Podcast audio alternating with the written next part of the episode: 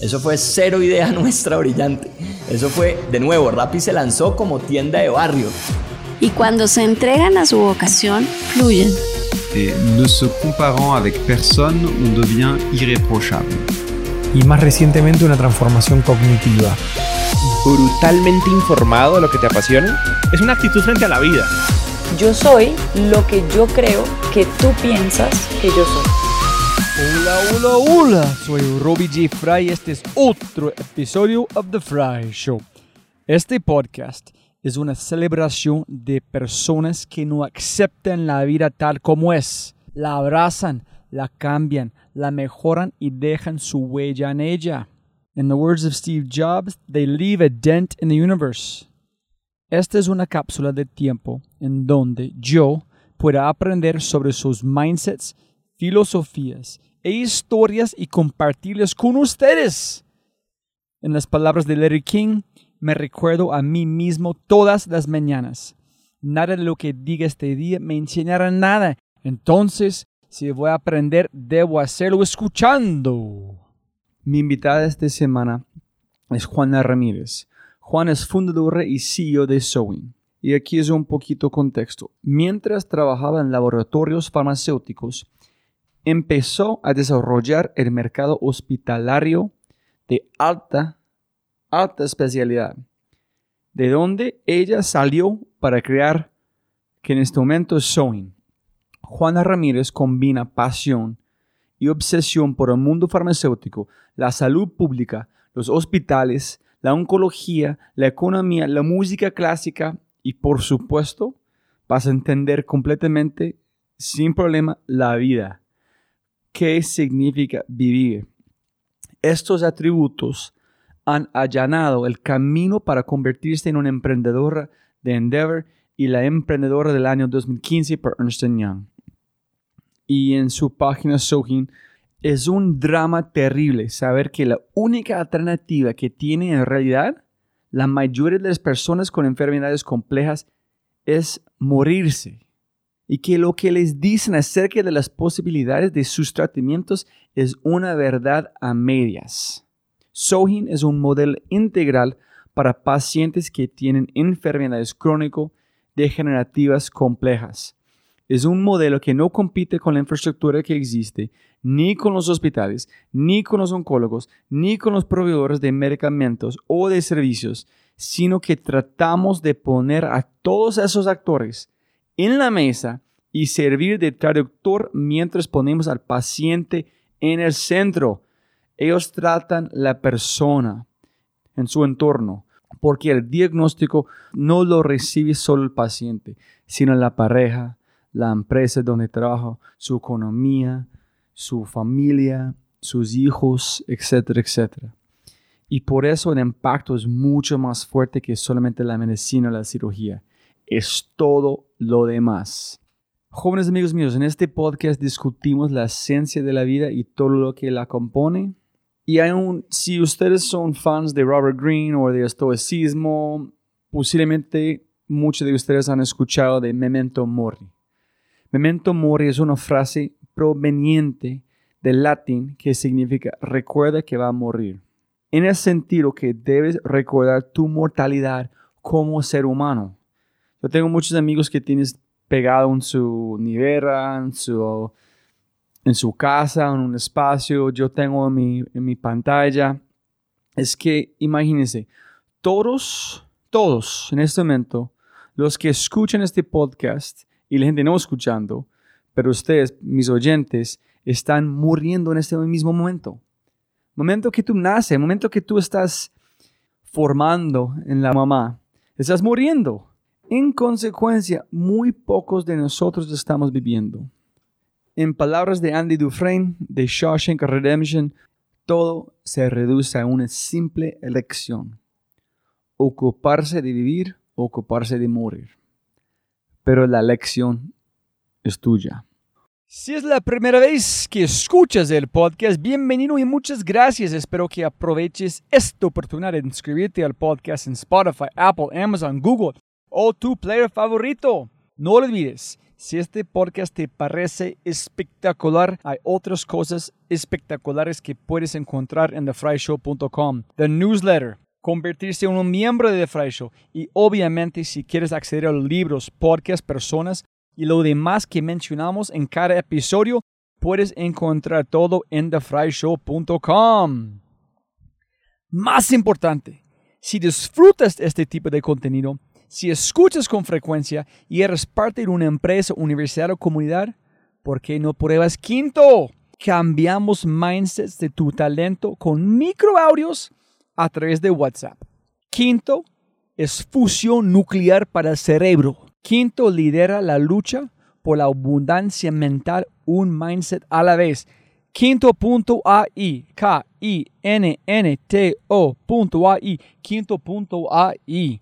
Gracias. Con ese dicho, les presento episodio 114, la felicidad entre vivir y morir, con la fundadora y CEO de Sewing, la increíble, especial y brillante Juana Ramírez. ¿Listo? ¿Sonido, sonido? Y segundo. Listo ya. ¿Listo? Ahora sí. Juana, siempre puede ganar más plata, no más tiempo. Muchas gracias por su tiempo. es un placer. Y um, podemos hablar un poquito de Colombia hasta México, pero tú estás trabajando en un sector de salud, Así es. farmacéutico. ¿En qué, ¿En qué área? ¿Cuánto tiempo? ¿Y cómo llegaste de psicología a salud? Ok. Mira, toda mi vida trabajé en el sector salud, o sea, psicología es una disciplina eh, que, tiene dos componentes eh, maravillosos. Uno es justo la salud, la salud emocional, la salud mental. Eh, y del otro lado, el individuo como, como articulador social, ¿no? Entonces, son los dos universos en los que siempre he vivido, en la salud y, y en el impacto social, en entender, mira, en el sector salud entendemos a la gente como paciente, porque nadie habla de las personas sanas, ¿no? La salud está hoy muy enfocada en la enfermedad, más que en la prevención. Ajá. Y entonces siempre que hablamos de alguien que necesita servicios de salud, tradicionalmente hablamos de pacientes. Y cuando hablas de pacientes, eh, deduces a alguien que tiene un diagnóstico, que tiene una enfermedad que necesita ser tratada. Y a mí me gusta pensar en, en los pacientes no como pacientes, sino como personas, como tú o como yo, con todos nuestros sueños, problemas, angustias, emociones, pero que además tiene que enfrentar el reto de una enfermedad crónico-degenerativa. Entonces, cuando tú entiendes a la persona en su, en su entorno completo, los, medi- los medicamentos o la cirugía o lo que sea, es insuficiente. Es, es solo una pequeña parte de lo que esa persona necesita para estar sano o para tener una vida armónica. O sea, necesita muchas otras cosas más. Pero bueno, ahorita te Esa es la parte que hablamos de la- del poder de la palabra. Así es. Paciente ya da conectiva significa que tú tienes dolor yo voy a tratar el dolor no la persona. Entonces Exacto. la palabra es una limitación que es posible, ¿no? Exacto. Y además consideras al paciente como un em, como alguien pasivo que solo recibe y no como alguien activo que tiene que empoderarse, que tiene que tener actitudes, conductas de autocuidado, que tiene que tomar decisiones, porque además los sistemas de salud no les gustan los pacientes empoderados, prefieren los pacientes pasivos que escuchan y reciben, no nada más, ¿no? Entonces, hay una, eh, un esfuerzo permanente de SOIN de, de transformar el modelo de atención con el que hoy vemos a esas personas. Pero me, me, Pero eso sí, pero me voy para atrás un poquito para pero decirte- tiene que ser muy cr- como un cronopio contra todo. ¿Cuál doctor quieren escuchar? ¿Qué tiene que escuchar? En ser más una conversación, menos de hablar. Ajá. Que es- es- Sí, listo. no, vas Ok. en contra de mil cosas, pero, pero mira, Ok, ¿Y, ¿y por qué psicología? ¿Alguien en su familia estudió? ¿Por qué decidiste hacer este? ¿En qué estás imaginando en su cabeza? Ok, voy a estudiar este y después voy a aplicarlo en esta forma. ¿Cómo fue su...? Mira, yo entré a la universidad cuando tenía 15 años, así que... Este, ¿En serio? Sí, en serio. Entonces, la verdad es que no tenía ninguno de esos planes, ¿no? Sería una mentira que te dijeran, no, mira, es que yo tuve muy claro en mi cabeza. Eso es como cuando le preguntan a un emprendedor, ¿cómo se te ocurrió la idea? Y, y, la gente quiere que uno cuente dos cosas, o que su abuelito murió de cáncer y que por eso se inspiró y quién sabe qué, y eso ya es un storytelling perfecto, o que se fue al Nevado del Toluca y estaba meditando y te cayó un rayo divino y en ese momento viste la luz. No, güey, eso no es así, o sea, pasa de otra manera. Pasa cuando estás en la tierra, en el campo, viendo cosas y como cuando te enamoras de alguien, ¿no? De pronto ves a alguien y dices, ¡Oh! no, este es el amor de mi vida y lo empiezas a sentir y te empiezas a acercar y te convences. Eh, Así le pasa a los emprendedores sociales con los problemas, que de pronto un día dices, ¡Ah! me enamoré de este problema y quiero trabajar en ese problema el resto de mi vida, ¿no? Y entonces entre más estás ahí, más feliz eres.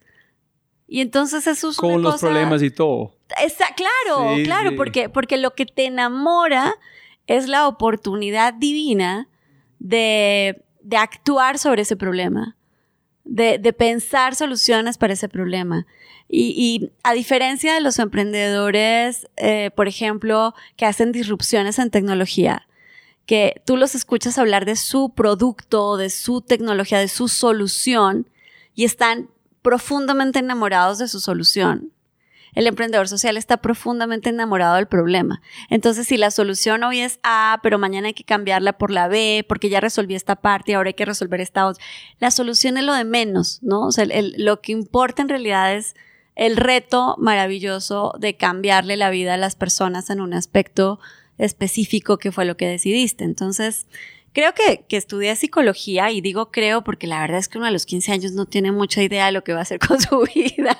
Pero, pero algo muy interesante que tú dijiste, Juan. Uno es, es posiblemente gente como vos que está enamorando con problemas social no sé si en nuestra vida o los próximos 50 años que es posible acabar con los problemas sociales.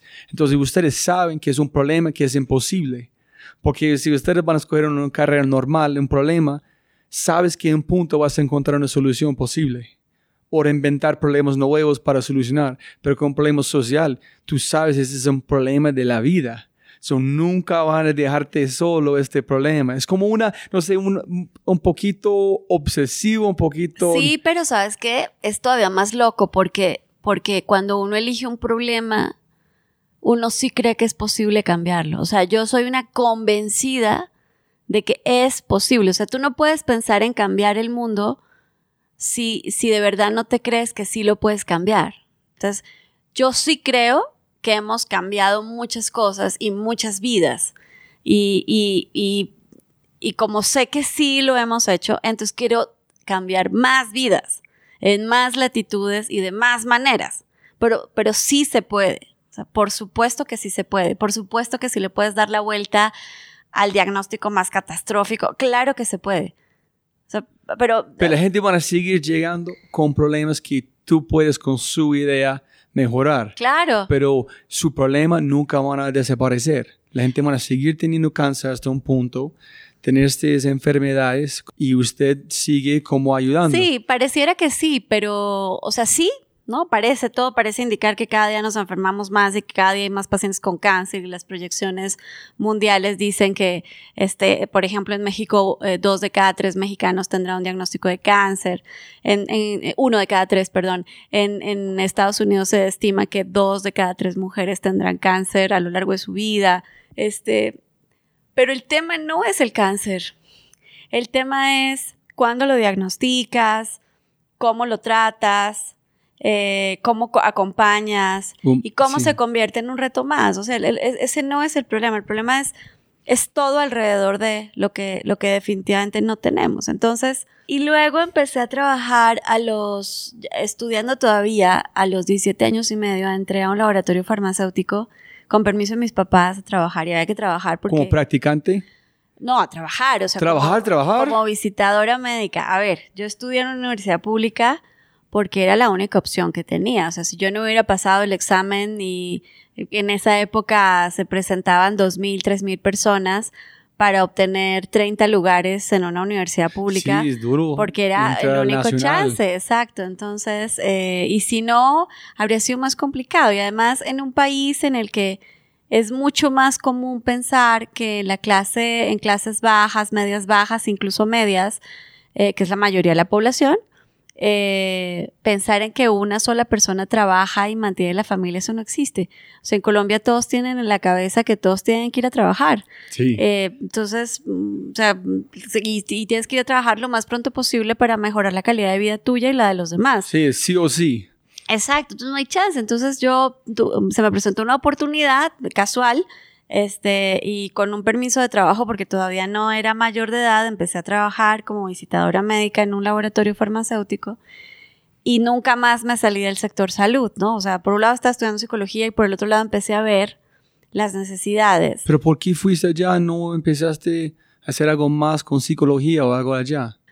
Porque vives en un país Ok. en donde no eliges las oportunidades. las puedes oportunidades- reclamar. esa es la que había, o sea, ¿no? ¿Y, su, y su, tienes hermanos o hermanas? Tengo un hermano, ¿Y mayor o menor? un año menor que yo. Ok. Ok, listo, listo. Eh, Entonces, entraste allá. entonces, bueno, empecé a trabajar ahí y, y- y ya me quedé para siempre en el, en el sector salud. Y, y para irme un poco más rápido, porque además trabajé 12, en 12 empresas y organizaciones distintas de salud antes de fundar mi propia empresa, ¿En Colombia o en México también? en Colombia y en México. Ok. Eh, y trabajé con laboratorios farmacéuticos, con el sector público, con las Naciones Unidas, eh, con una cadena de hospitales privados muy grande aquí en México, con una aseguradora. Con el Ministerio de, de, de de salud, en Bogotá, ¿no? Así es. O sea, como que hice muchas cosas eh, y era, algo era común a todos. En la puerta de todas esas organizaciones dice, trabajamos por la salud de la población. Es más, dice algo todavía más bonito. El paciente es primero, las personas son primero. Pero cuando tú pasas de esos hermosos lobbies, eso no es cierto. No, o al menos yo nunca lo vi, ¿no? Al menos yo nunca lo vi. Entonces es más fácil que hables de unidades desplazadas, de márgenes de operación, de número de cirugías, de egresos, de hotelería, porque en los hospitales hablas más de cosas que se parecen más a hotelería que a, que a salud, ¿no? Y nadie está trabajando en salud, todo está trabajando en una enfermedad. ¿no? Entonces hay, hay un nivel de incongruencia muy importante en el sector. Pero 12 años dijiste, ¿no? Sí, 12 organizaciones. Pero, ah, 12, sí, sí. Y fue como, no sé si el, el de mil cortas, que es cada vez un dolor hasta el punto que no puedes aguantar más. ¿Cómo fue esta idea o este pensamiento manifestando en tu mente antes de tú llegaste a este- realizar que hay algo profundamente problemática con este sistema? Así es. Por un lado ves toda esta incongruencia del sistema y de las organizaciones que actúan en el sistema. Y del otro lado ves la necesidad. O sea, del otro lado ves seres humanos que o ni siquiera tienen acceso a nada, ¿no? La Que- gran mayoría. que es la gran mayoría, que es que es dolorosísimo, ¿no? Porque se supone que la salud es un derecho fundamental. Eso dicen las cartas constitucionales de los más de 190 países que componen este mundo. Pero, pero en realidad la salud en el mundo sigue siendo un derecho limitado. Y si es un derecho limitado, entonces no es un derecho, es un privilegio. Y si yo, o sea, la forma más fácil de compararlo es hablar de la vida, ¿no? La vida es un derecho fundamental. Y no le preguntamos a alguien cuánto dinero tiene en su cuenta para saber a cuántos días de vida tiene derecho. Ni le preguntamos si trabaja en una multinacional o en una empresa este, local para ver a cuántos días tiene derecho, o si tiene ahorros, o, o qué nivel socioeconómico vive. La vida es un derecho fundamental. Punto. No, no, no, no, no admite ninguna otra variable. Pero resulta que la salud sí. Las- el acceso a la salud es completamente distinto eh, dependiendo de tu nivel económico, dependiendo de- del lugar donde trabajas. Si trabajas en una empresa que chance y te da una póliza de gastos médicos mayores o una medicina prepagada, entonces tú tienes mayor derecho, mayor acceso que otro ser humano que también trabaja, que se levanta temprano, que tiene un empleo, pero que solamente está afiliado al sistema público de su país. Pero cuando este congruencia que tú tienes ahorita, coherencia con sus pensamientos, empezó a ser real, donde no más. Yo, siempre. Por eso ¿Siempre? fui- ¿De verdad? Siempre. Por eso, por eso, o sea, si, si consiguiera, si tuviera que conseguir trabajo hoy, me costaría mucho, porque en realidad no estuve más de dos años en ningún empleo. Eh, porque el, la, la, el nivel de incongruencia me confrontaba demasiado. Y entonces, en al menos la mitad de esas organizaciones en las que trabajé, yo propuse el modelo de SOIN, porque en realidad yo no quería montar una empresa. Yo quería hacer un modelo que atendiera de manera integral a los Ah, pacientes. so tú en- so, cada vez en cada empresa dicen, oye, podemos Hagamos hacer este. esto. No, No, entonces pinball al exacto, otro, bus- exacto. desilusionado, buscando el otro. Exacto. Porque además, mira, si alguna de esas empresas enormes y, y millonarias me hubiera escuchado, en lugar de decirte que hoy hemos atendido 45 mil personas, seguramente eh, te, te estaría diciendo que atendimos 450 mil o 4 millones, porque habría sido más fácil y, y habrían más recursos. Eh, mi sueño no era de, de posesión empresarial, no era es que quiero montar una empresa que haga esto, era lo, lo que te decía al comienzo, era aquí hay un problema real eh, y, yo estoy enamorada de ese problema y resolverlo hace mucho sentido. No solo hace sentido social, también hace mucho sentido económico, porque un país sano es un país productivo. Y, un país que está enfermo, este, pues aunque tengas bono demográfico y aunque todos estén jóvenes, pues sí, si todos están obesos y diabéticos, olvídate de tu bono demográfico, ¿no? ¿Y tú piensas que, o opinas que tú viste este gracias a estudiar psicología, en pensar en cómo piensan y se siente la gente? ¿O fue algo metido en su ADN gracias a sus padres? Porque tú fuiste capaz o eres capaz de ver esta cosa en el grupo sigue normal como robots tratando pacientes y no personas. Ay, me estás haciendo la pregunta de que si el huevo o la gallina, güey. O sea, no sé, no sé. Este, tal vez por eso estudié psicología también, ¿no? Eh, y, y tal vez porque estudié psicología vi esto, o no lo sé. Eh,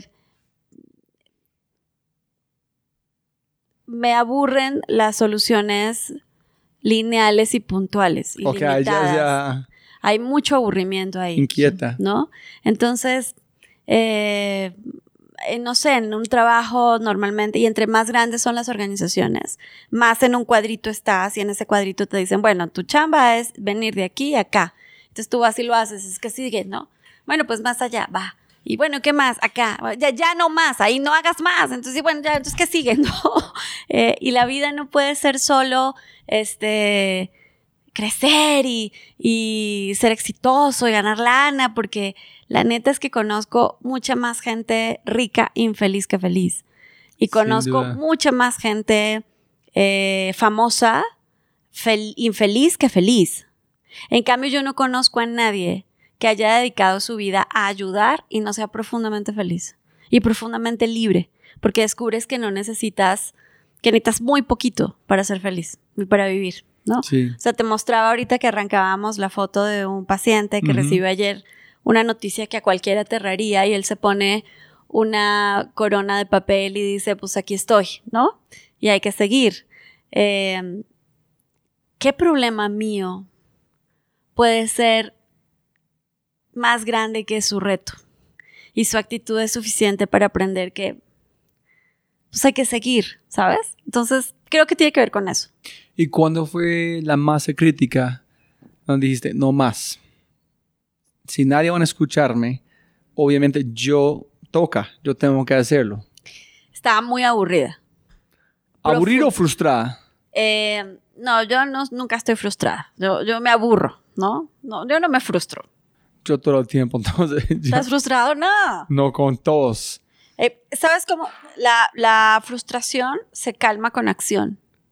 Cuando estás Ah, ac- sí. actuando, no te puedes frustrar porque estás actuando, ¿no? La, la frustración Mm, me- es- me- la siento más como, como stop. Como cuan- solo te puedes frustrar cuando te quedas quieto. Eso es- y ahí Ah, que te quedas y piensas. Entonces, como yo no puedo, porque además soy hiperactiva, entonces no hay manera de quedarse. hay una incapacidad física para frustrarse, creo, por suerte. Entonces, aburrí eh, y, y dije, las cosas, o sea, yo quiero cambiar este problema, quiero actuar aquí. Y luego, eh, y la palabra emprendedor, innovación, disrupción, toda esa cosa que hoy es tan fashion, pues eso no- yo no lo conocía al menos, no tenía ni idea. Eh, y entonces lo que hice fue empezar a buscar en el mundo qué cosas podían transformar eh, de manera radical la experiencia de las personas con cáncer. Hoy trabajo otras 13 Pero enfermedades. por cáncer fue la, su enfoque. porque el- hay un volumen de pacientes muy importante en cáncer, o sea, en el mundo viven unos 36 millones de personas con cáncer, el, el diagnóstico es creciente y, y junto con las otras enfermedades que hoy tratamos, eh, hay características comunes. Eh, son enfermedades que muchas de ellas no tienen cura. O sea, el cáncer en- hoy en algunos pacientes sí hay una, una esperanza de cura y- o, o de sobrevida. Digamos que es el tiempo que puedes vivir después de la- del diagnóstico.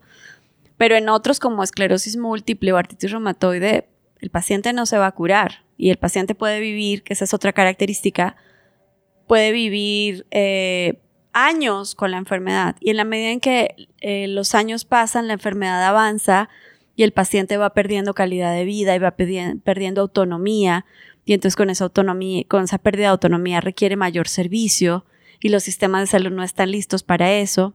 Y además otra característica tremenda de estas enfermedades es que son carísimas. Entonces, no solo limitan muchísimo el acceso de los pacientes a las medicinas, a los tratamientos, a los especialistas, sino que ponen en verdaderos apuros a los sistemas de salud. Porque hoy muchos sistemas de salud en, en el mundo están quebrados a causa de, de- de los costos que representa tratar estas enfermedades también. Entonces, o sea, si querías elegir un problema enorme, ahí tienes un problema enorme. Entonces solamente fue obvio, a través de su experiencia, si arranco es acá. Exacto. Ok. Y vamos a saltar, que pena para el que está escuchando, no hay un hilo, es como muy enredado, pero es- mi, mi, mi padre es un psicólogo Ajá. o Ajá, psicoterapeuta, ajá. Ah, sí, terapeuta. Gracias. Y él trató, él fue en Vietnam, entonces ayudó mucha gente de Irak en Vietnam. Sí. Y las historias que él escuchó, llegó a la casa a veces después de 15 horas de escuchar problemas de personas y puedes ver la energía de él, como en su profesión recibiendo todo el tiempo gente que van a morir. Tú estás escuchando los finales de las vidas de personas, un Sí. sitio constantemente. Sí. Cómo reciben esta energía y hacer la gira, pero de una forma positiva para tú no estás absorbiendo la negatividad. Mira, te voy a contar una escena que a mí me marcó y que no he contado nunca, fíjate, en una entrevista, pero me llevaste a ese Uh. lugar. Nunca le he contado. Yo estaba trabajando en Colombia en una organización en la que eh, atendíamos pacientes con VIH.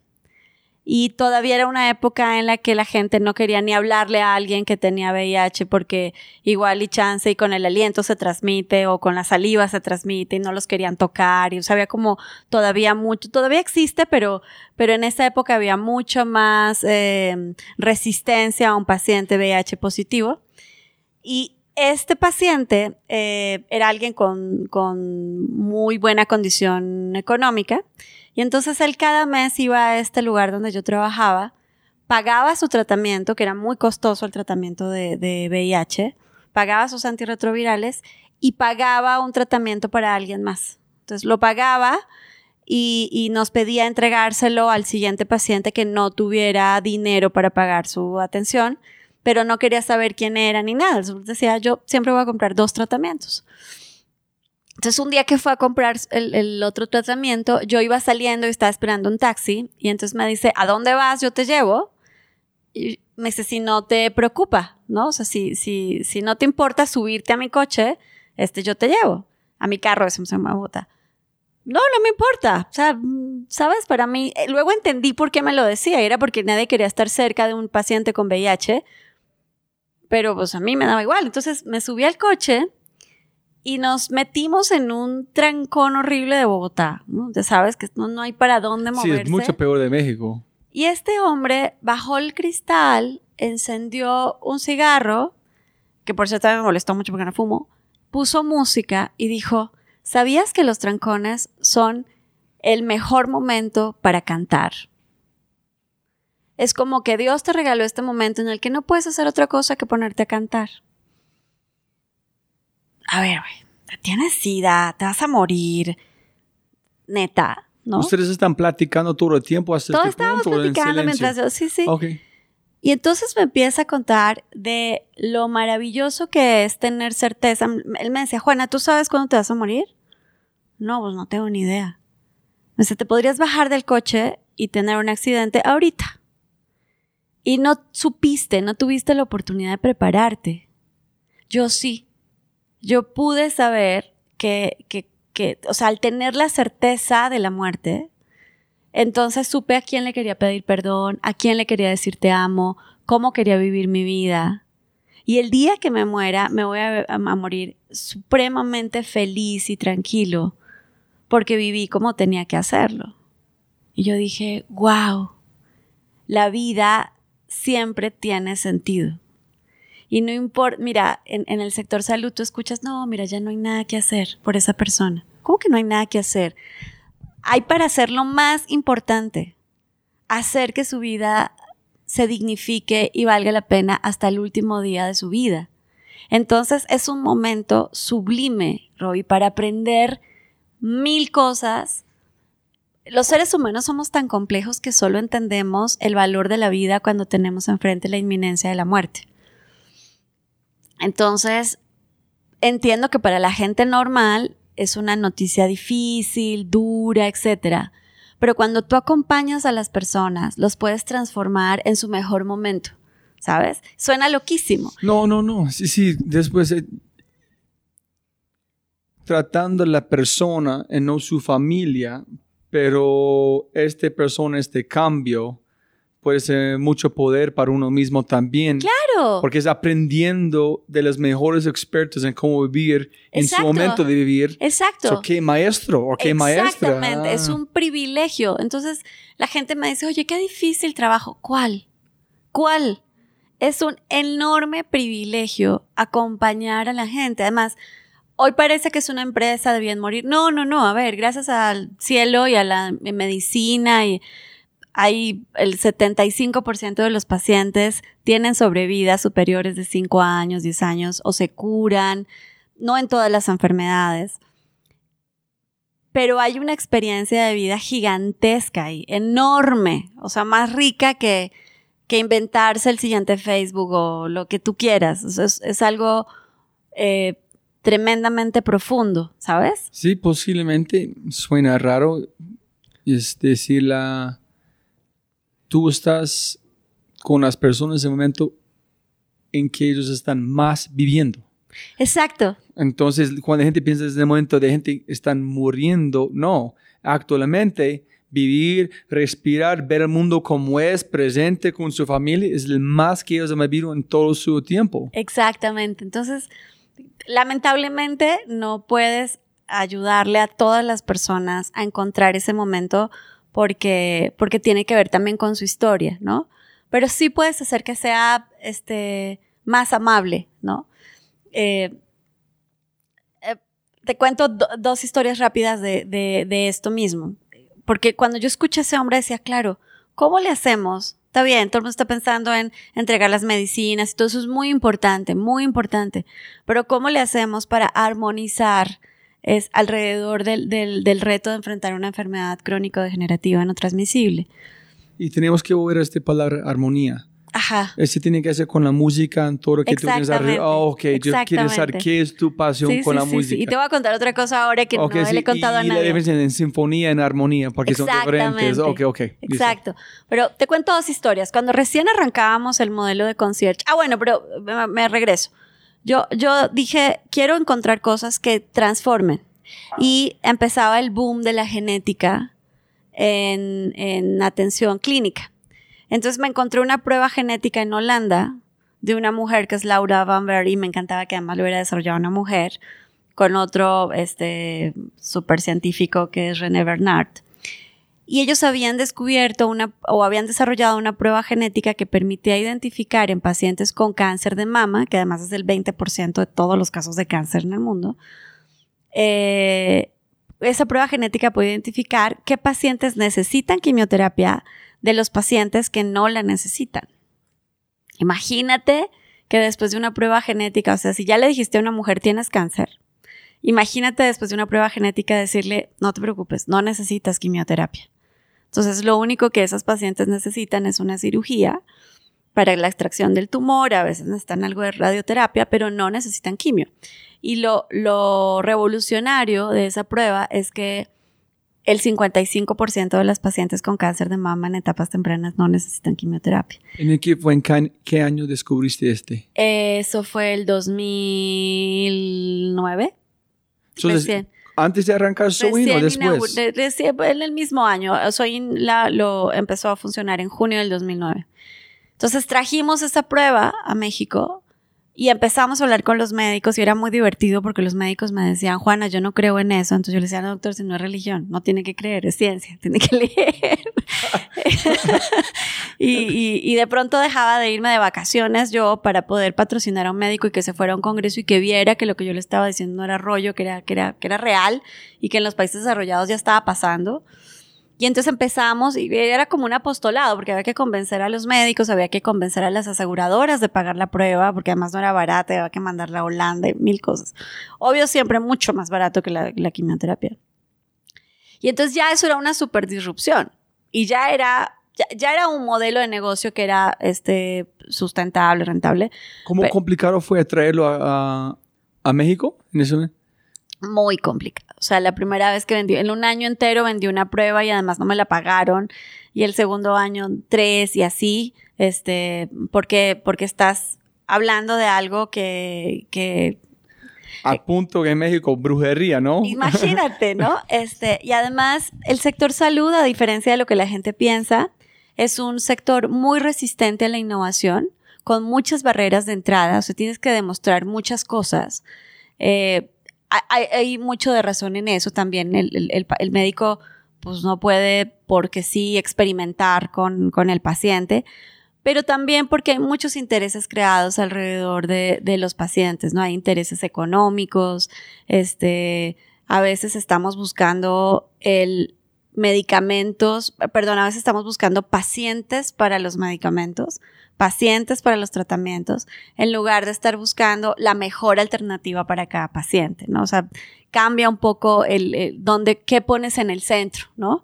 Eh, y hace 10 años en este país nadie hablaba del paciente en el centro. Hoy todo el mundo dice el paciente en el centro y lo ponen en unos espectaculares gigantes. Y yo digo, algo estamos haciendo, ¿no? Algo, algo, algo, algo estamos haciendo, ¿no?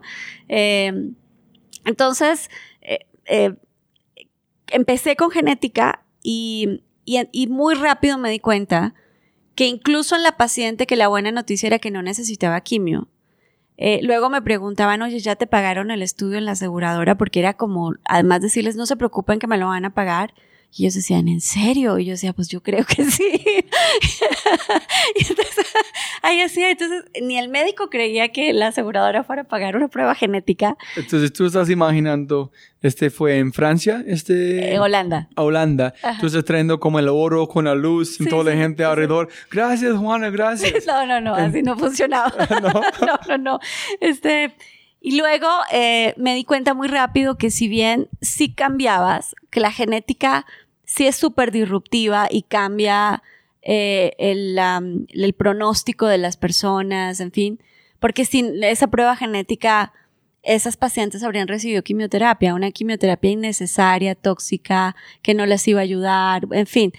En México eh, se diagnostica cáncer eh, con más frecuencia casi 10 años antes de la vida de las mujeres. Eh, y eso es muy raro. Normalmente el, cáncer de mama está más asociado a la etapa de, de posmenopausia en las mujeres, pero en México tenemos pacientes de 27 años, de 30 años con cáncer de mama. Y entonces una de las consecuencias de la quimioterapia eh, con mucha frecuencia es la infertilidad. Entonces imagínate una mujer que quiere tener familia, pero que tiene cáncer y recibió quimio y ya no va a poder, este, a una paciente que le pudimos decir después de un estudio genético, no necesitas quimio, tu vida va a continuar, ¿no? Ah. Entonces, pero no era suficiente y empecé a ver que, que eh, tenían desde necesidades de trámites administrativos de todos los días, eh, hasta preguntas, apoyo de soporte, que cómo, cómo asumo mejor esta enfermedad, eh, pasando por otro tipo de necesidades de acceso, de, atención. Y para todo tenían que ir al hospital. Y cuando un paciente para todo tiene que ir al hospital, ese servicio de salud es carísimo, ¿no? Porque todo pasa en el hospital. Y, todo está centrado, todo, todo el sistema de salud habla de enfermedad y todo está alrededor de los hospitales. Y, y lo que tienes que hablar es de salud y cómo todo debe estar al alcance del paciente y el paciente debe ir al hospital solo cuando es estrictamente necesario. Y mientras te hablo ya sabes que, que el modelo pisa muchos callos de, de intereses económicos, porque pues, o sea, ¿cómo? ¿No vamos a vender toda la quimio que quisiéramos vender? ¿Cómo? ¿No vamos a atender a todos los pacientes en los hospitales todos los días, cama que pudiéramos facturar? Pero si no es necesario, ¿no? Entonces, ay, empiezas a pisar muchos callos y muchos intereses. Y entonces así nació el servicio de concierge. El servicio de concierge nace como una asistente mía, era la asistente de la empresa, de, de nuestra mini empresa que tenía, mi, mi hermano me ayudaba en ese entonces. Todo, pero todo arrancó con esa idea de no nece- necesitar quimio. Todo empezó con, con la intención de traer cosas innovadoras que hicieran más fácil el, el proceso del paciente, que le dieran Ok, herramientas ok, ok. a los médicos. Eso ¿no? no fue muy específico, solamente la idea muy Exacto, general. y empezar a buscar cosas alrededor de eso. Eh, y, ahí me di cuenta de que no era, que era tremendamente insuficiente. Y entonces el servicio de concierge, que es el modelo en el que acompañamos, nació con nuestra asistente, a la que yo le decía, oye, ayúdale a hacer los trámites a la, paciente, ¿no? Espérate, yo le hablo a fulanito y le digo qué chance hay, por favor, me haga-". y así, ¿no? Entonces empezamos a entender que había otras necesidades y yo hablaba mucho con esos pacientes y empecé a descubrir cosas más tristes. Por ejemplo, el 50% de las pacientes con cáncer son abandonadas por sus parejas durante o después del tratamiento. ¿En serio? En serio. ¿Mujeres? Mujeres. Ok. 8 de cada 10, 8 de cada 10 mujeres con esclerosis múltiple son abandonadas por sus parejas después del diagnóstico. Entonces, si tú le preguntas a esas pacientes qué les duele más, si la enfermedad o el abandono, No, es obvio. el abandono. Y entonces, ¿cómo le haces para trabajar con esas familias para que no se rompan? Porque el cáncer o, o estas enfermedades no solo eh, le, le afectan al paciente, son tan fuertes, son tan poderosas que el diagnóstico lo recibe el paciente, la pareja, los hijos, la economía, su trabajo, la comunidad, ¿no? Eh, y es, eh, y, y si solo trabajas en el paciente, la medicina, estás haciendo muy poquito. Tienes que aprender a, a- a contener y a, y a entrenar al resto de la familia para poder seguir la vida, para armonizar, ¿no? Cuando, cuando recibes una, una noticia así, te desarmonizas. Es, es inevitable que te pase. ¿Ese es donde viene la armonía? Exactamente. Pensando que cada persona está tocando un instrumento diferente en este orquesta, en si alguien está... Más bien, en, en esa, en esa eh, eh, comparación, nosotros nos sentimos como la orquesta. Eh, nosotros oyen. Y, y me encanta el símil de la orquesta, porque en una orquesta eh, el menos importante es el director. Tampoco No importante tampoco importante es que le da la espalda al público. El público no le ve la cara al director. El público le ve la cara a los músicos. Y los músicos no están preocupados. O sea, el violinista, el mejor violinista del mundo no está preocupado de cuántas notas le toca tocar. Y si al de enfrente le tocan más o le tocan menos, ¿no? Porque si no, el que toca el triángulo no existiría, ¿sabes? Este, los músicos de una orquesta están enfocados en tocar su instrumento de la mejor manera posible cuando les toque en el momento adecuado, porque sólo así van a ser una verdadera sinfonía, sólo así se produce la música. Entonces, yo creo que las empresas deberíamos funcionar como orquestas. en donde el director no es el más importante y el momento de verdad ocurre entre ese músico y el público. Yo hago muchos ejercicios de esto con mi equipo y yo les digo, ¿quién es su público? ¿Quién está ahí sentado viéndolos? Ah, los pacientes, Juana. Sí, ¿quién más? ¿Quién es su público de verdad? Ah, mi pareja, mis hijos, mis amigos, mis papás. Ok. Y si tú sabes, si tú eres como un violinista con la conciencia de que el otro te está viendo, ¿cómo tocas tu instrumento? ¿Cómo vives tu vida? Entonces, a eso, o sea, si, si podemos trabajar en equipo, entonces podemos regalar armonía, podemos regalar música.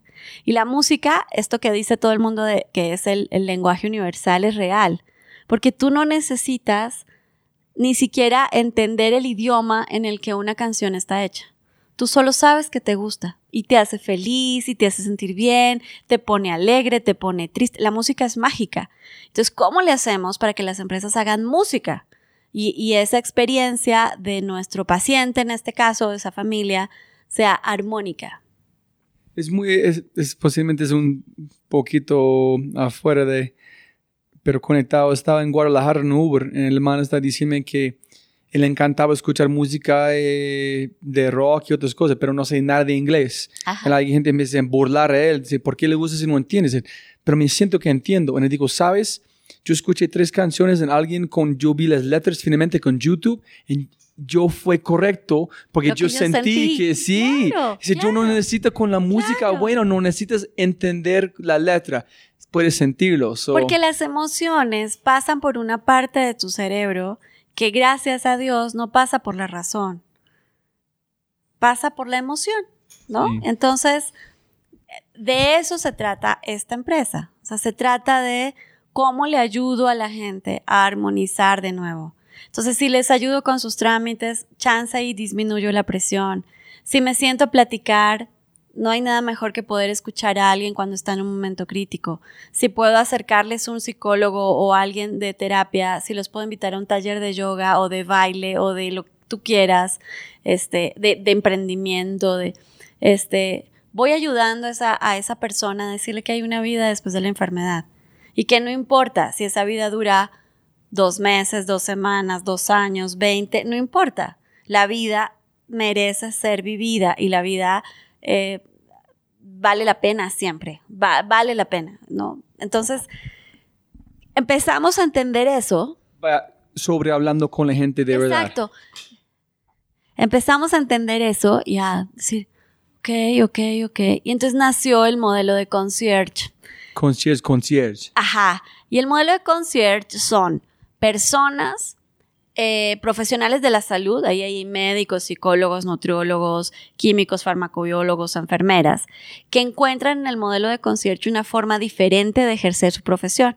O sea, estudiaron una disciplina de salud y tienen pacientes y además pacientes de altísima complejidad y especialidad todos los días, pero de una manera distinta. Entonces, son un buen interlocutor, pueden asesorar, pueden ayudar a buscar información, pueden interpretar, pueden hablar con el médico tratante. Eh, y se convierten, como nosotros decimos, en el ángel guardián del paciente. ¿Y cómo alguien tiene tanta suerte de recibir a alguien este uno de los ángeles que ustedes tienen? Eh, mira, eh, el, modelo, además, he logrado que sea un modelo B2B, entonces los pacientes nunca han pagado el servicio que les entregamos. Eh, hay alguien más que lo paga. Entonces, primero convencimos a las compañías de seguros más grandes de México de que si nos contrataban, el paciente iba a estar, iba a tener una mejor experiencia de servicio y iba a estar contenido, iba a estar escuchado y entonces le iba a costar menos al sistema. No, no, necesito saber cómo, cómo fue su pitch para vender este a las empresas grandes. Decir, yo no, ese tiene que ser bastante fuerza, motivación y un propósito gigante. No. Enfrentar a esta gente. Sí, pero es que... No es fu, fu, no, es de verdad. Vas a mejorar sus ingresos, su servicio en todo a través de este. ¿Cómo hiciste? Aquí en Soin hay un área de farmacoeconomía, de, de, de health economics, que también entiende cuáles son los indicadores de contención de gasto, eh, de costos, Y entonces, para la compañía de seguros, el tema es de contención. O sea, sí, primero fue de experiencia de servicio, porque además estas empresas no tienen un área especializada en oncología ni en esclerosis, ni estos pacientes son distintos. Y ahí tenían un nivel de insatisfacción enorme y tenían un nivel de demandas y de quejas enorme. Entonces era, a ver, a ver, déjamelos a mí y yo voy a hacer que tenga una mejor experiencia de servicio para ti. Entonces ya, good, ¿no? Ese primero. Y luego empezar a buscar indicadores de contención, de optimización de sus pólizas, que le viene bien a todos. O sea, Soin trata de, de trabajar en una ley de equilibrio en la que todos reciben cosas buenas. Entonces, cuando todos están recibiendo cosas buenas de un sistema, quiere permanecer en ese sistema. ¿Y, y quién fue la primera persona o el primer cliente que dijo sí? GNP. ¿Y por qué? Eh, ¿Fue porque se- amigo? Eh, él dice, si tú le preguntaras, diría por cansancio. O sea, o sea, llegó un día en que me dijo, bueno, ya, ok, va. No, a ver, ¿qué necesitas? ¿De golpeando puertas tantas sí, sí. veces? Wow. A ver, ¿qué? Mira, dame 50 pacientes con cáncer de mama, tus próximas 50 pacientes con cáncer de mama. Si todas no dicen que han recibido el mejor servicio de su vida, si de ellas el, el 55% no fueron bajo riesgo mamaprin y les ahorramos la quimio, y entonces es bueno para ti, para ellas, para el médico, para todo el mundo, si eso no pasa, ya está, ya, te dejo en paz. El tema es que eso pasó. Entonces, de esas 50 pacientes, 37 fueron bajo riesgo y no recibieron quimioterapia y estaban felices de tener una aseguradora que les había acercado lo más avanzado en tecnología diagnóstica. O sea, todo el mundo feliz. Entonces, todas las personas que reciben esta conversación, este no tratamiento, piensan que la aseguradora es la persona dándote este Sí, feliz. sí, sí. No saben que es Yo no lo que es... Sí, una, una cosa muy linda cuando, cuando eliges una misión es que de verdad sea tu misión. No que lo hagas por vocación, no por posición. Entonces, yo actúo a través de quien está pagando el servicio. Entonces, el paciente siente que lo está llamando su aseguradora. Entonces, ya es porque es como su... ¿Cómo se llama? Ángel guardián. Ajá. Es porque nadie sabe en quién Así cuidando. es, Ah, así es, es muy bonito. Entonces, chance y empezamos a contratar personas con este ADN eh, que, que se van enamorando de lo que hacen, ¿no? ¿Este fue en qué año? 2009 es como 2009 pelear- arrancamos, empezamos quimio y el servicio de concierge arrancó en 2011. 2011, aunque entonces fue golpeando puertas fuerte, fuerte, y nadie contestando con ese tra- no Mira, tratamiento. los emprendedores somos muy chistosos porque, porque uno toca, uno ya está acostumbrado a que le digan que no, ¿no? Entonces uno va, "Ay, no, mire, no, porque es muy caro, no, porque tenemos que, no, porque no, no, no, no. Y un día te dicen sí, haces, "¡Ah! ¿y ahora qué voy a hacer? No. Y dices, ahora tengo que cumplir todo lo que dije.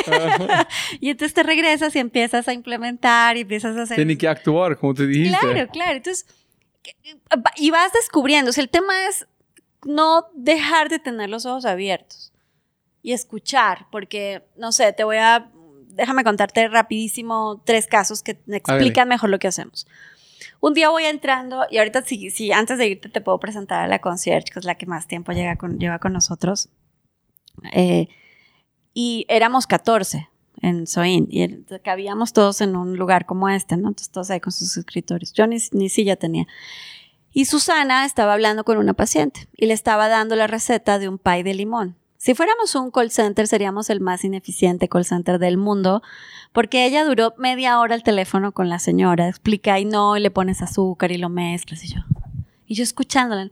Cuando terminó, le dije, oye, Susana, pusimos un programa de cocina por teléfono y no me contaron. Pero estás mamando gallo, ver- ¿verdad? Preguntando por qué estás hablando No, sobre yo estaba, a ver, estaba escuchando a alguien explicar, o sea, yo pensé que, que estaba, este, hablando con un familiar, algo, o sea, no con un paciente, dándole una receta de cocina y usted, entonces se voltea y me dice, mira, me dice, no, licenciada, mi paciente, porque además se dice mi paciente, es la señora María, y la señora María tiene 80 años, tiene un diagnóstico de cáncer metastásico, ¿no? Ya muy avanzado, vive solita en su casa con una muchacha que la cuida eh, y sus hijos viven fuera del país. Uno vive en Londres y el otro vive en Nueva York. Entonces yo eh, llevo como dos semanas hablando con ella en cuanto llego en la mañana porque tiene insomnio, está triste y ya no se quiere levantar de la cama. Entonces, mi primera llamada del día es para la señora María y platicamos un rato, me cuenta de sus nietos, yo le cuento los míos y, ah, pues que, y, el, y la receta, me dice, es que esta mañana, cuando la llamé, me dijo que anoche había soñado haciendo un pie de limón y que hoy sí tenía ganas de levantarse. Entonces yo, para mí fue la mejor noticia, me dice Susana, entonces le dije, va, si usted se levanta y se baña y no sé qué, yo veo con su muchacha qué le hace falta para el pay de limón. Es que yo no sé hacer pay de limón, Susana. No se preocupe, yo ahorita le busco la receta. Entonces ella ya había pedido, Susana ya había pedido los ingredientes al súper, ya habían llegado, la señora ya se había bañado y ella le estaba explicando por teléfono cómo hacer el pay. Y me dice, Lick, y se va a enojar, pero además a la tarde vamos a mandar al mensajero para que nos mande la prueba del pay de limón. Eso, sí, sí. Ok. No, o sea, estas cosas no las puedes poner en un manual, ¿no? La señora falleció unos meses después, tres meses después. Y cuando los pacientes fallecen, tenemos un protocolo para el manejo de duelo, que ya no me lo paga nadie y no me importa. Me parece que es la forma correcta de cerrar nuestra experiencia con esa persona. Y entonces la psicóloga o alguna de las psicólogas habla con, el, con el, la familia para mostrar nuestras condolencias y para decirles que si quieren podrían tener algunas sesiones para el manejo de la pérdida del duelo. Entonces habló con uno de los hijos, le presentó condolencias este, y le dice, bueno, si quieren podrían tener unas sesiones. Entonces le dice, no, mira, muchas gracias, la verdad es que estábamos esperando esta noticia y mi hermano y yo vivimos fuera del país, entonces muchas gracias, no hace falta, pero tú eres la psicóloga de mi mamá. Sí, yo atendí a tu mamá. Te puedo hacer una pregunta. Es que mis tías dicen que con la enfermedad mi mamá empezaba a tener demencia senil. ¿Por? Pues le dice Violeta, la psicóloga, dice, no, no, yo no tengo ningún diagnóstico de tu mamá de demencia senil. Sí, sí, sí, es que fíjate que ella tenía una amiga imaginaria que se llamaba Susana, que nadie conoce, pero mi mamá hablaba de Susana todos los días y Susana y los hijos de Susana y Susana me contó, pero nadie conoce a Susana. Entonces le dice eh, Violeta, pues no, Susana no es una amiga imaginaria, es la concierge, ¿qué es eso? Pues la persona que la atendía de la aseguradora. Vinieron los dos. Ella nunca, ella nunca dijo a sus hijos que tiene esta persona, con quién están. No, ella. Solamente hablo de ella, pero sin que hace ella. Exacto. Era su amiga, porque para ella lo de, lo de la atención de la aseguradora era lo de menos. Ah, Era sí, la fue- persona con la fue que un platicaba. ángel que tú hablas de... Así Ah, sí, sí. Entonces, este, vinieron los hijos, se tomaron fotos con ella, le trajeron flores. Aquí llegan flores, chocolates, peluches todos los días. To- es, es una energía preciosa. Y, y ellos le decían a Susana, tú fuiste la persona más importante en los últimos meses de vida de mi mamá. Tú le hiciste la vida distinta a ella, ¿no? Eso hacemos en Soin. ¿no? Y, sí, tenemos manuales, estamos certificados en ISO y hacemos capacitaciones, pero todos los días les digo, cuando ustedes se salen de la caja, ese día hacen magia. ¿No? Ahí es cuando pasa. Otro día estaba aquí ya en estas oficinas y pasó, vino un paciente a, ver a su psicóloga y sale y él es, bueno, era músico y le dio un cáncer de páncreas muy letal, pero, pero sobrevivió, pero la quimioterapia le dañó la motricidad fina. Entonces, pues esto no sería tan complicado si yo no te dijera que además esta persona tocaba el saxo y tocaba el piano y ya no lo puede tocar. Entonces lo veo, ¿no? Hola Jorge, ¿cómo estás? Y me contesta, ¿cómo estoy? Vivo, que es muy buena noticia, así que estoy muy vivo y muy feliz. ¿Tú cómo estás, Juana? ¿Qué contestas? No tienes chance de hacer otra cosa, no tienes chance de hacer otra cosa que no sea apasionarte por tu propia vida y tratar de que los demás lo hagan, no importa en la circunstancia en la que se encuentren, ¿no?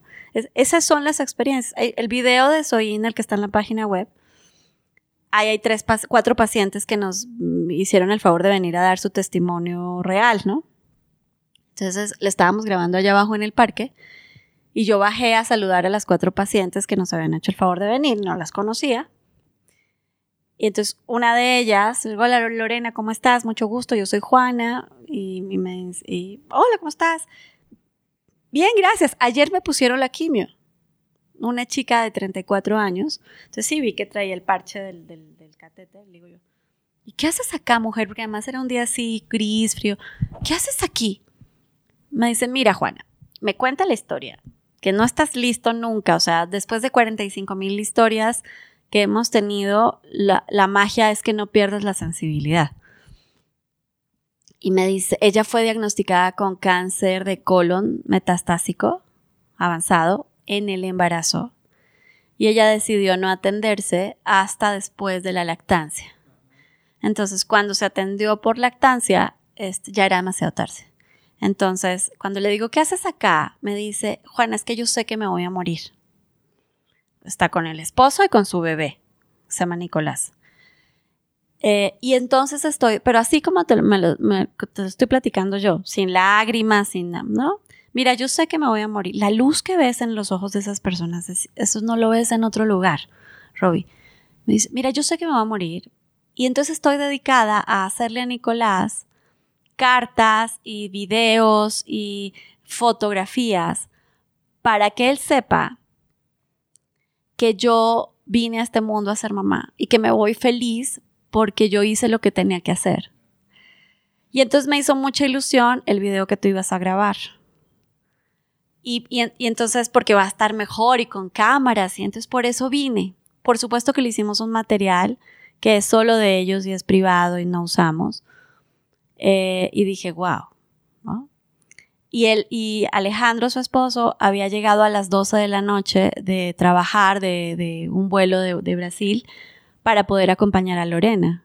Entonces yo le digo Alejandro, eres un campeón, no sé si sepas todo mi rollo, las mujeres son abandonadas y tú aquí estás con Lorena, eres un rey. Y me para seco, así con la misma franqueza de Lorena y me dice, no, Juana, gracias a ti.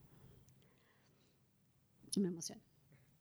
Que neta no me lo esperaba. Y me dice, porque si no te inventas esta madre, yo no tendría una concierge que nos hace las citas, me ha conseguido niñera cuando Lorena tiene que ir al hospital, la han acompañado cuando yo no puedo porque estoy chambeando. Tengo una psicóloga con la que tengo que hablar cada dos días para no morirme de dolor y no salir corriendo. Porque sabes que no culpo a ningún hombre por haber escapado. Estos retos no son humanos. Yo no me casé sabiendo que dos años después voy a estar viudo y con un bebé de un año en los brazos. Así que sigue haciendo lo que estás haciendo porque somos muchos y la pasamos muy mal. Lorena murió. ¿Qué dices? Nada, güey, te vienes a trabajar, ¿qué más haces? No, abrazas, que eso hacemos, contener y agradecer y seguir chambeando, porque hay mucha gente a la que ayudar. Eso hago. ¿No te parece que es el trabajo más lindo del mundo? Yo no puedo aguantar este. Estoy teniendo una conversación allá, güey. Aquí es, ya, basta, basta, re- renuncio, güey. Alguien más puede asumir este rol. No, es muy bonito. Es- te llena. Me tengo que ir casi. ¿A qué hora tiene que salir? ¿Ya? Ay, no. Pero corre, corre, corre, no importa. Listo, corremos, no. Entonces, muy rápido, este, en toda su experiencia, no solamente estoy mirando para la, la, la batería, la, toda la gente que hacen eso es que yo conozco son mujeres. Yo no conozco muchos hombres que... ¿Tú conoces unos hom- hombres que hacen algo similar? Eh, yo creo que las mujeres tenemos sí una mayor sensibilidad social porque nos educaron para cuidar, para estar, para quedarnos. Entonces, que yo creo que viene en el ADN, pero sí conozco hombres increíbles ¿Que hacen ese tipo de cosas? dedica- aquí tenemos, o sea, No, pero en su rol hacen ese tipo de cosas a este nivel. Yo conozco emprendedores sociales haciendo cosas increíbles. ¿no? Pero yo sé social, pero a este nivel haciendo este. Es que donde me voy es que, como yo expliqué la Catalina Escobar, yo nunca en millón años puedo hacer este. Entonces, yo pensaba que hay una cosa donde las mujeres son mucho más fuertes los hombres en un sentido, que pueden recibir y no, no sé, ser de consentido. mayor resiliencia, si yo no, sí, yo no sé, algo especial que una mujer que, este, que puedan destruir por una persona como yo. Mira, como, como a mí los temas de si las mujeres son mejores que los hombres, esas cosas me cuestan tanto trabajo. No, no- diferentes, no, mejores, diferentes. pero, pero sí conozco gente, o sea, sí conozco médicos extraordinarios haciendo cosas increíbles. Este, ahorita en la fundación, porque además tengo una fundación, eh, hay un médico que está más loco que yo y, y- y hizo una clínica de cáncer y embarazo en un hospital público, Ok, pero ya. con relevancia internacional. Y, y todo el día está de, oye, necesito una ambulancia aérea. Y ahí estamos convenciendo a quién sabe quién de que nos manden una ambulancia. Luego necesito un medicamento que cuesta. Y ahí lo conseguimos. Y, y, y ese hombre salva mujeres y bebés este, que eran improbables. Entonces, yo creo que hay seres humanos que... Te, te lo voy a explicar con algo que me pasó. Eh, yo descubrí hace dos años que Soin, que es un nombre muy feo y que lo había puesto un abogado y que no significaba nada, significaba so- soluciones hospitalarias integrales y yo no le vendo nada a hospitales y no, es mi, los hospitales no son mi lugar favorito y esto se llama soluciones hospitalarias integrales, pero bueno, así le puse un abogado que podía pagar yo hace 10 años. Y hace dos años descubrí que Soin es un mantra eh, escrito hace más de 5.000 años y que Soin significa cura eh, y que, era un- que es un mantra usado cuando una persona está con una enfermedad complicada. Y ese mantra tiene cuatro palabras. Soin, que es cura, armonía, energía y armonizar. Otra eh, vez. Eh, cura, Ajá. cura, armonía, energía eh, y sanar o armonizar. Eh, y hace un año vino el ex VP del Banco Mundial, del, del- del que lleva lo de inversión, y es un, es un indio. Y entra Soin, dice que hermoso que le hayas puesto el nombre de un mantra a tu empresa. Y yo ya sabía, entonces, ah, sí, sí, por supuesto, ¿no? Este, y, y esto te lo traigo a la, a la, a la, a la mesa para explicarte que algo que me explicaron a mí, dije, pero ¿cómo es posible que mi empresa haga esto y que yo, porque te lo juro que no sabía de eso, lo, lo descubrí en una sesión de meditación en Los Cabos, porque la señora que lo estaba dirigiendo me dijo, tienes un mantra muy fuerte. Y yo, ¿qué mantra? Ni los puedo decir, o sea, ¿de qué me hablas? No, soy, ni yo. Me vio en una revista y me está echando cuento. Y luego me lo muestra y dije, wow, ¿no?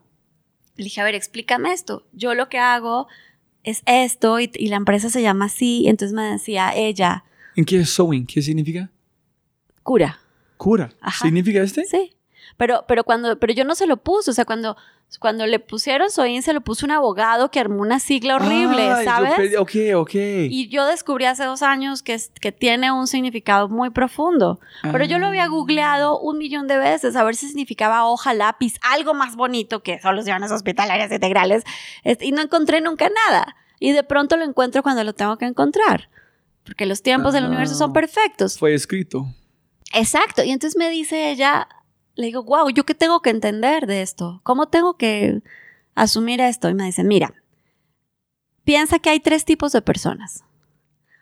Hay los maestros, eh, que son grandes iluminados y a través de la historia hemos tenido muchos maestros, que, que saben su misión en la vida, saben, que tienen profunda sabiduría de su misión en la vida, no de otra cosa, de- de lo que vinieron a hacer. Y por eso son profundos legados y los recordaremos siempre. Del otro lado está lamentablemente la mayoría de la humanidad que no sabe su misión en la vida y que simplemente nace, crece, se reproduce y muere, ¿no? Y, en, otros, en otras filosofías o religiones hay un proceso de perfeccionamiento, de niveles de conciencia, quién sabe qué. Pero en el centro hay un tipo muy particular de personas. Son personas que encuentran su vocación. Y cuando se entregan a su vocación, fluyen. Y no tienen el nivel de sabiduría los maestros que saben que es ahí. No, no, solo lo sienten. Y se entregan a eso que sienten.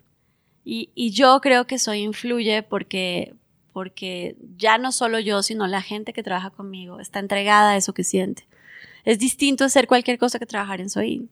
Porque esas personas llegan a la noche y se ven en el espejo, en el de cristal o en el de los ojos de sus seres queridos, y saben que hoy le hicieron más fácil la vida a alguien y que ayudaron. Y esa satisfacción hace que regresen al otro día y lo vuelvan a hacer y se te vuelve este obsesión, ¿sabes? Es, es hermoso hacerlo.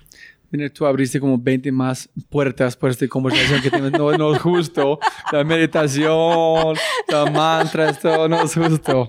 Ay, qué pena. Hay uno que yo aprendí de la, de la cantante de Bomba Estéreo, eh, Lee. Y me, dijo- me entregó uno que es, es hawaiana, pero no me acuerdo cómo, cómo escribir, escribirlo, pero es... Lo siento, perdóname, gracias, te amo y Gracias. Sí, es brutal, es, es cualquier cosa. Es, you know, I'm, I'm, so- I'm sorry, forgive me, I love you, and thanks for the lesson. Just, wow, las mantras son poderosos. Y tú, Simples. ah, ok, listo. ¿Cómo llegaste a Endeavor? para, para Endeavor escuchando, discúlpanos.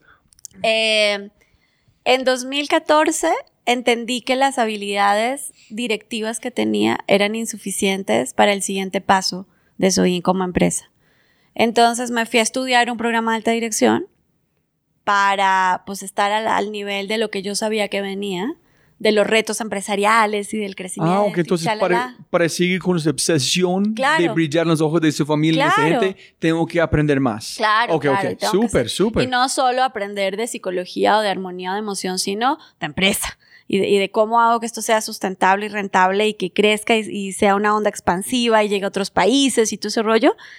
Hay que hacer mejores directores. Entonces me fui a estudiar al IPADE y en el IPADE conocí a otro emprendedor en Endeavor. Entonces yo era el bicho raro, yo era una persona ahí rara, era la más joven del equipo, sí, del bicho. ¿no? En este grupo como cuatro Exacto, mujeres, en exacto. como 50 hombres, Exacto. normal. Bicho rarísimo, porque además no era, no tenía el apellido de nadie, ni era la hija de nadie, ni le nada de nadie, nada. Es más, había sacado un crédito para poder pagar eso porque es carísimo, es una escuela muy cara.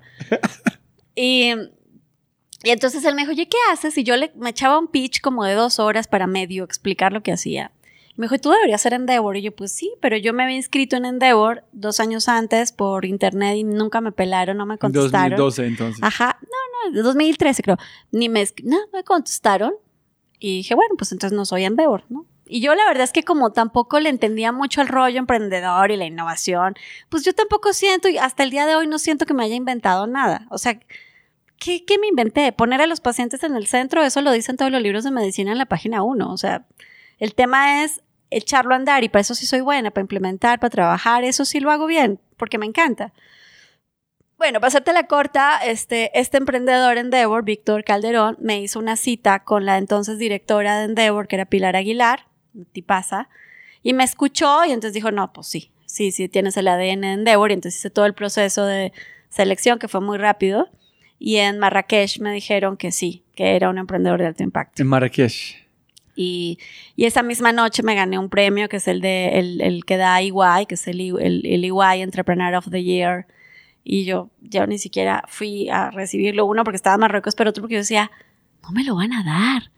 O sea, ¿yo qué? No, ¿sabes? Y pasaron esas dos cosas el mismo, la misma noche, el mismo día, muy lindo. Este, y, y fue un antes y un después para Zoin, porque entonces empezamos a tener mucha más ayuda de, de, de Endeavor, de los mentores, para convertir esto en una organización más sólida. Eh, y Soy se hizo muy mediático, soy y Juana, por la historia, por lo que hacemos, porque soy mujer, por quién sabe, porque hablo bien o porque digo muchos rollos, quién sabe. El tema es que todos los meses estamos en los medios, este, tenemos muchas historias, hemos ganado infinidad de premios, eh, la gente nos hace menciones honoríficas, a mí me hacen, la vida me regala muchas cosas todos los días. Eh, y, y, así empezó mi paso por Endeavor. Y, y, y, entonces luego entiendo que, como en, como en mi empresa, eh, hablar del efecto multiplicador significa entender que recibes mucho, pero no como premio para guardarlo en un cajón, sino que recibes mucho porque tienes la enorme responsabilidad de entregar, de volver a dar eso, ¿no? O sea, la vida, el universo, Dios, como tú lo quieras llamar, no te, no te da cosas, no te da habilidades, no te da éxito para que te lo guardes. Te lo da porque tú tienes la capacidad de, de, entregar eso otra vez y entonces se llama efecto multiplicador. Y cuando lo escuché en Endeavor dije, claro, yo ahí quiero estar en esa comunidad. Entonces ha sido mágico estar en Endeavor. No, es, es muy lindo que tú dijiste este, es porque, sabes, la, el net charge del universo es cero. Es que en, en el universo total el charge es cero porque cada quien entra sale. Exacto. En si tú estás recibiendo mucho en dejando por uno mismo, estás contra de las reglas de verdad de física en el universo. So tiene que recibir en dar exactamente tal cual de que tú dices, ay, nunca he pensado en este. Cada premio es solamente más combustible para dar. Claro, claro. ¿Y cómo fue los mentores de Endeavor? increíbles. O sea, yo soy la más crítica y la más latosa también de ¿Sí? Endeavor. Sí, muy latosa. Eh, pero es que Soin tiene una magia que hace que la gente se enamore. Entonces la gente quiere ayudar y quiere apoyar y quiere ser crítica con Juana y, y que, y que Soin no sea Juana y que Juana desarrolle a sus directores y este, en fin, o sea, me han ayudado muchísimo, muchísimo, muchísimo. Y, a- y conocer, como decíamos tú y yo al comienzo, a otros emprendedores en Endeavor es mágico. Y sabes que yo he aprendido con estos bichos raros como ustedes es los retos que ustedes tienen no hay un mapa, no hay un, no hay un camino. Cada uno está construyendo como machete en, el- en la selva. En ellos tienen el conocimiento de decir, posiblemente el, el camino está acá, ahora has pensado en este. So, la única forma de crecer es a través de gente que tiene los mentores de Endeavor en un sentido. Así es, sí necesitas mucho, porque además el camino, la emoción del emprendedor es así. Hoy ¿no? sí. Todo el tiempo. Y el camino es una madeja. Y encuentras un espacio y te metes por allá y chin, te enredas, te tienes que regresar, te vuelves. No, no es la historia rosa, esta gigante, la que todo lo hiciste bien. Ah, Eso no existe. Bueno, sí, hay unos así superdotados, este, pero para la gente normal eh, es un montón de trabajo, es un chingo de trabajo y de entendimiento y la cagué y me regreso y otra vez aprendo y vuelvo y lo hago. Y, no, eso es. y- pero, pero tienes algo, creo que la única diferencia es que tienes algo que te impulsa eh, irracional, que no es, no es posible verbalizar. Que te quiten el sueño en este momento. Los pacientes a los que no llego. Wow, ok. ¿Y cómo cambiaste tu chip cuando te empezaste de crecer a escalar? Yo no tengo ese chip. ¿No? Mi chip es, eh, es onda expansiva. Ah, ¿sabes? Este, la siguiente onda, la siguiente onda, la siguiente onda, pero no es la, la, esca- la escalada, es como la escalera, más Ajá. alto. No, yo no quiero ir más alto, yo quiero onda expansiva, ¿sabes? Eh, Pero llegaste a un punto donde tuviste que cambiar su chip total en el nivel que me tuve que ir a educar. Ah, ok, ese es donde Porque tú ya fuiste dije, a ya, buscar. ya son muchas variables y ya, ya no las manejo y entonces me tuve que ir a educar. Pero pienso más en, entiendo las, las etapas del startup, de no sé qué, pero como yo arranqué una empresa cuando no sabía que era una startup, me da igual, ¿sabes? Solamente O sea, fue a aprender Onda más. expansiva. Mientras yo atendí en 10 años 45 mil pacientes, solo en México se diagnosticaron un millón y medio de personas con cáncer. Entonces, lo que yo he hecho es de este tamaño comparado con el tamaño del problema.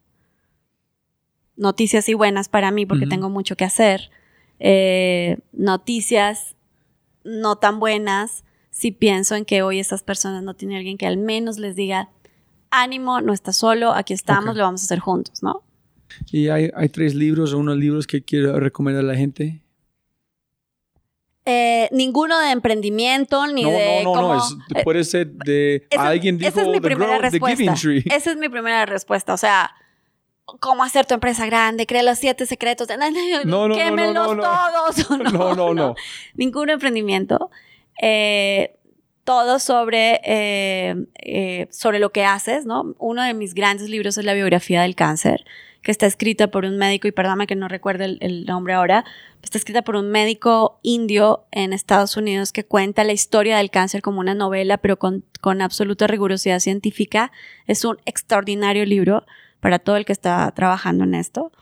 Eh, no solo porque sea colombiana y no solo porque lo ame con todo mi corazón, pero 100 años de soledad es un libro que puedes leer Ay, sí. 1500 veces y siempre encuentras cosas nuevas y te pierdes, ¿no? Cuando, cuando la lectura hace que te olvides del universo en el que estás en este momento y te lleve a un universo paralelo, me parece que esos escritores están haciendo eh, magia. Y uno que creo que podría hacer es, eh, acaba de escribir un libro, eh, dos eh, investigadores del IPADE, sobre el emprendimiento social. Y creo que hay que trabajar más en ese sentido, en decirle a los emprendedores sociales que no se trata ni de fundaciones, ni de mochila, sino de empresarios enfocados en resolver problemas sociales, estructurados y de alto impacto. Entonces, esos tres los recomendaría. Excelente. ¿Y el peor consejo que has recibido? El peor consejo que he recibido, Puede ser mejor, pero a ver, mucha gente le Eh, pueden como recordar el peor.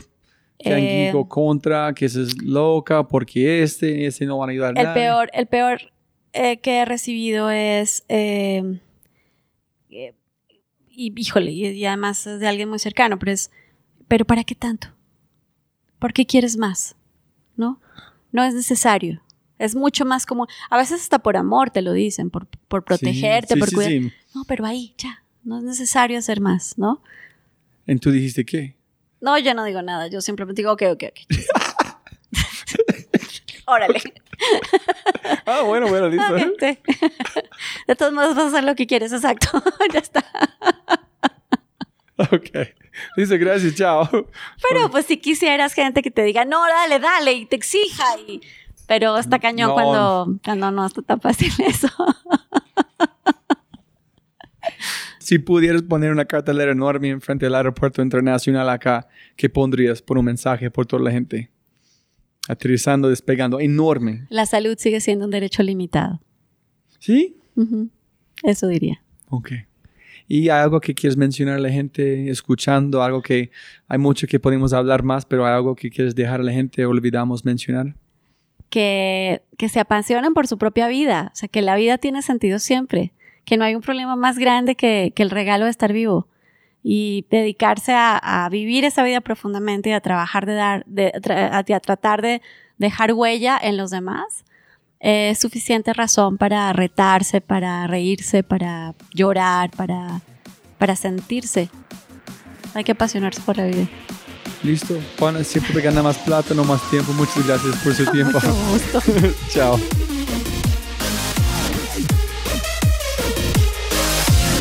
Como siempre, siempre, siempre puedes ganar más plata, pero no más tiempo. Muchas gracias por escuchar. Espero que hayas aprendido algo, te hayas inspirado y te sientas con ganas de hacer algo imposible. No olvides, si este podcast te parece increíble, hay otras cosas maravillosos o maravillosas que puedes encontrar en thefryshow.com, el newsletter, convertirse en member o miembro de Fry Show y obviamente si quieres acceder a libros, podcasts, personas y lo demás que mencionamos en los episodios, puedes encontrar todo en thefryshow.com. Y con ese dicho, hasta el próximo episodio. Chao, chao, chao.